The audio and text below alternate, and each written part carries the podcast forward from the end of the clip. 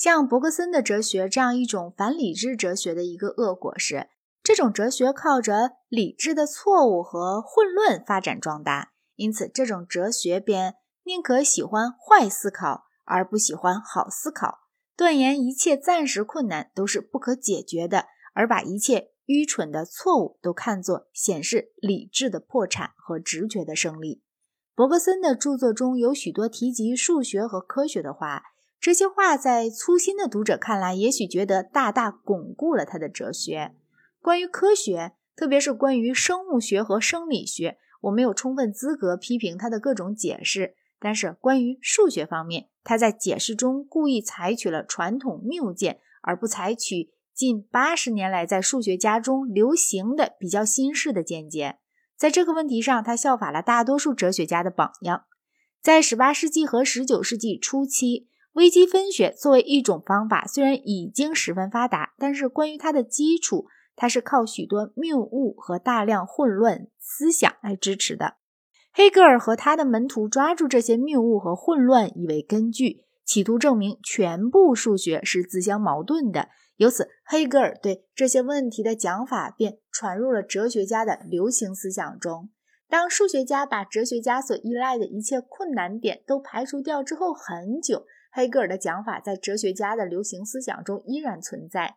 只要哲学家的主要目的是说明靠耐心和详细思考什么知识也得不到，而我们反倒应该以理性为名。如果我们是黑格尔主义者，或者以直觉为名，如果我们是伯格森主义者，去崇拜无知者的偏见，那么数学家为了除掉黑格尔从中得到好处的那些谬误而做的工作。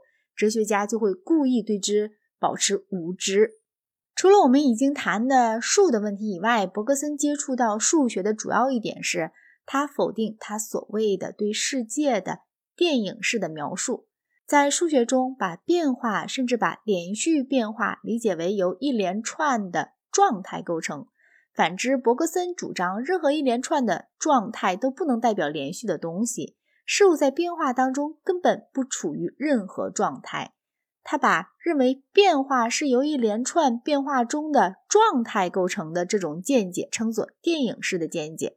他说，这种见解是理智特有的见解，然而根本是有害的。真变化只能由真绵延来解释。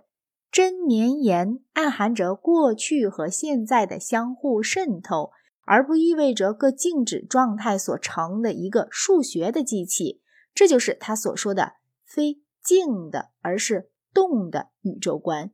这个问题很重要，尽管困难，我们也不能不管。伯格森的立场可以拿芝诺关于剑的议论来说明，在对他的批评方面，我们要讲的话，由此也可以得到恰当说明。